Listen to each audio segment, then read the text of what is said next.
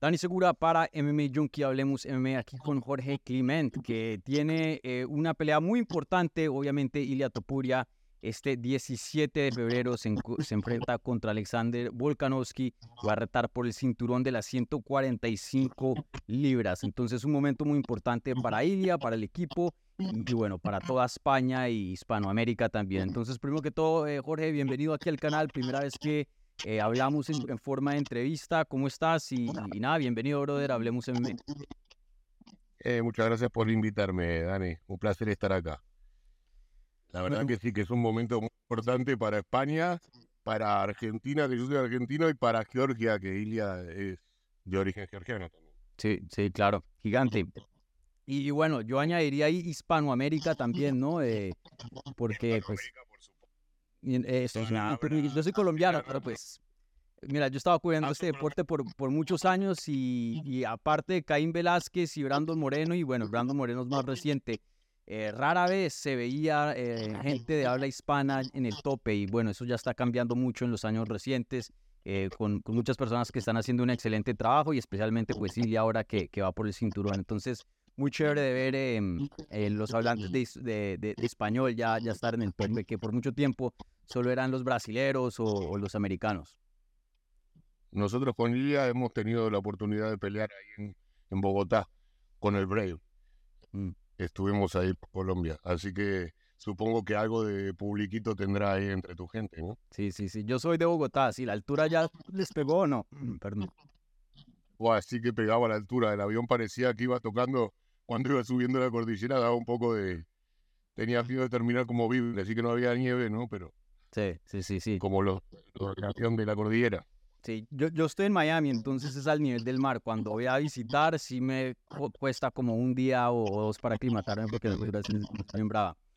Pero bueno, brother, eh, no perdamos tiempo, hay bastante que hablar, obviamente un momento gigante, como hablaba, eh, histórico, ¿no? Ahora mismo que se está dando para, para España y para el equipo de ustedes. Em, en algún punto, después de esta pelea, me gustaría hacer otra entrevista contigo para hablar de, de ti, ¿no? Y, de cómo saliste de, Argentina a España y cómo llegaste a ser entrenador y, tu involucración en, en, el deporte de artes marciales mixtas y eso. Pero obviamente, eh, teniendo aquí eh, el 17 de febrero ya, ya cerca, pues eh, quiero hablar acerca de, ese gran combate que vamos a tener. Entonces, primero que todo, ahora mismo estás en Vegas. Yo pensé que estaban en, cuando estábamos texteando, pensé que todavía seguían en España. entonces, cuéntame, ¿cómo, ¿cómo diseñaron este campamento? ¿Cómo ha sido? ¿La mayoría ha sido en, en Las Vegas?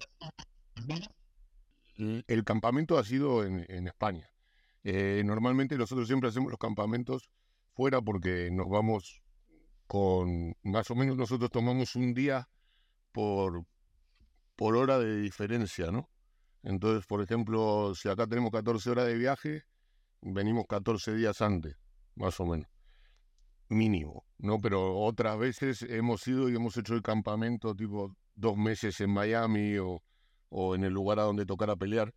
Y esta vez fue diferente porque la hicimos en Alicante, entonces eh, como en este momento Ilia es muy mediático, eh, tuvimos la oportunidad de crear como un centro de alto rendimiento en su casa, armamos un, todo un gimnasio eh, de la parte de fitness para la parte de entrenamiento con, su jaula, con, un montón de herramientas nuevas que nos han traído un equipo de fisios, que tenemos ahí la máquina criogénica, una máquina de láser y también tenemos la máquina para el trabajo en altura, ¿no? Esto de que te mete presión en el aire y te presiona las células para que crees más glóbulos blancos. Entonces, eh, estuvimos muy cómodos ahí porque al ser tan mediático en este momento, mucha gente aparece por el gimnasio eh, y es más difícil estar enfocado. Entonces, eh, conseguimos estar muy enfocados, hicimos la preparación a conciencia. Bueno, ahora te quería preguntar acerca del sentir del campamento. No sé si, si la vibra ha cambiado porque están peleando por un cinturón. Eh, cuéntame, eh, ¿se siente esto especial porque es un campamento a una pelea de título? Y, si se siente distinto, especial, ¿cuáles son esas diferencias que, que has notado en comparación a campamentos previos? Por supuesto que se siente distinto. Cada pelea que hacemos con ella es ir un paso adelante porque siempre ha obtenido buenos resultados y la verdad que pelear en el por el título eh, en el mejor evento del mundo es un orgullo y es una cosa increíble. Ayer estábamos en el Performance Institute y está su cara en toda la fachada del edificio, entonces es algo que te agranda y que te hace sentir muy bien. También te quería preguntar, no solo si el campamento se siente distinto, pero Ilya se siente distinto. Yo sé que Ilya, la confianza de él siempre está al 100 así se esté enfrentando contra e, el, Hulk o quien sea, ¿no? Pero eh, en este caso, siendo una pelea la más importante de su carrera hasta este punto, em, ¿cómo has visto a Ilya? ¿Lo has visto diferente a otros campamentos? Lo veo mejor que nunca, más seguro que nunca. Cada cosa, cada, objetivo que él va alcanzando lo hace sentirse más seguro y la seguridad que tiene no es una seguridad infundada, es una seguridad que la tiene por el esfuerzo que hace diariamente eh, en un training camp permanente desde que tiene 15 años. Mm. Entonces, eh, él, se siente muy confiado porque tiene mucho nivel en las tres dimensiones que tiene nuestro deporte, que es el striking, en los derribos y en el suelo. Y yo sé que obviamente tendremos que esperar hasta el 17 para ver la, estrategia en sí, ¿no? Y yo sé que pues no, probablemente no quieren eh, revelar mucho, pero si nos puedes decir eh, ¿cuál, ha sido el enfoque para este campamento de UFC 298. Me imagino que para el pasado contra Josh Emmett pues será eh, estar atentos a esa mano derecha y ese poder. Pero Volkanovski siendo un peleador tan completo, ¿cuál dirías que, que, que ha sido el enfoque para este entrenamiento? El, enfoque ha sido en las tres dimensiones porque creemos que hay que estar preparados eh, para, para donde Volkanovski quiera llevar la pelea.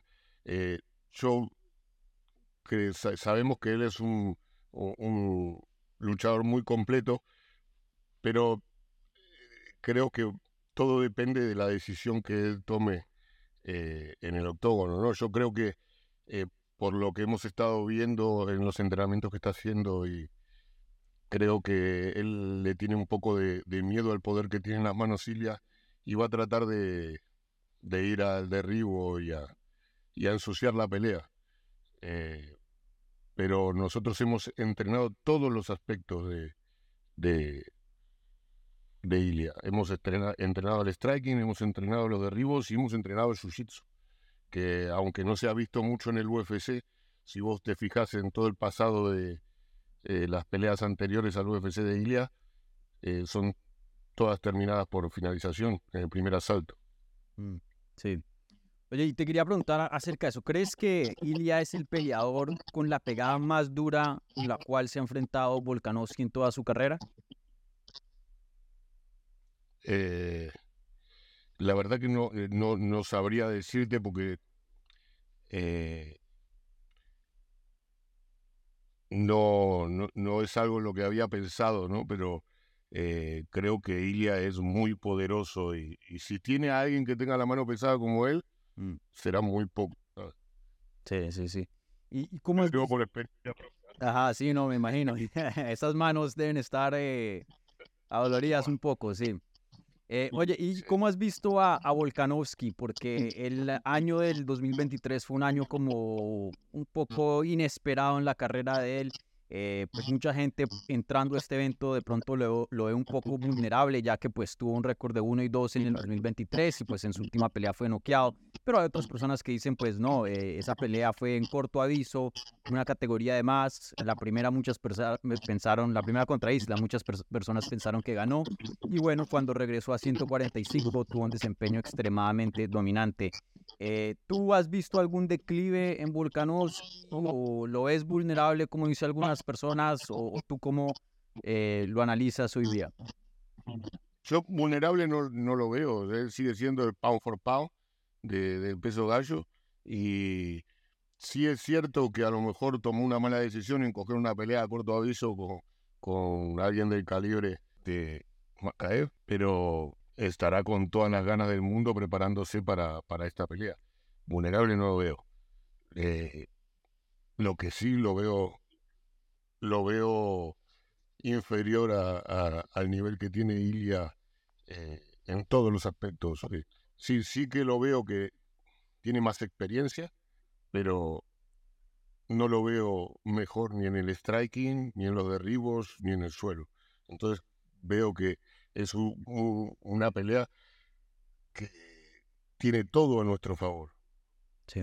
Hablando ya de, de Ilia, obviamente eh, invicto, contendiente número uno en 145 libras, a días de, pelear por un cinturón, eh, sin duda un talento especial, ¿no? Se requiere alguien especial para llegar a las alturas que, que él ha estado llegando, especialmente en tan corto tiempo. Entonces, eh, te quería preguntar, ¿a qué punto de tu trabajar con Ilia te diste cuenta que, hey, aquí con este tío hay algo especial, aquí vamos para cosas grandes? Eh, ¿Hubo algún momento durante el trabajo de, ustedes que, que, dijiste, este es?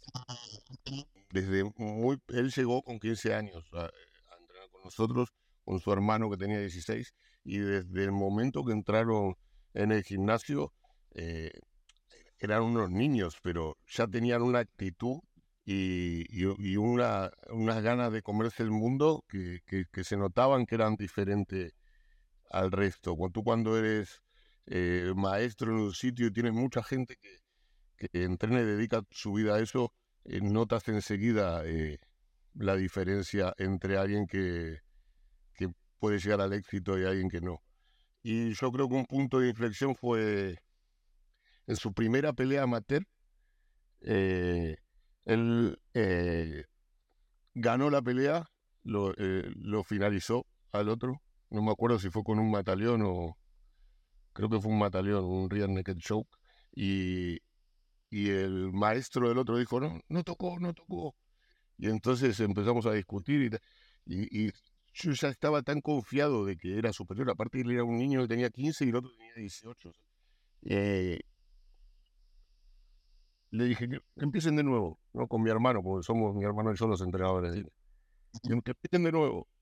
empezaron de nuevo y a los 15 segundos lo volvió a finalizar.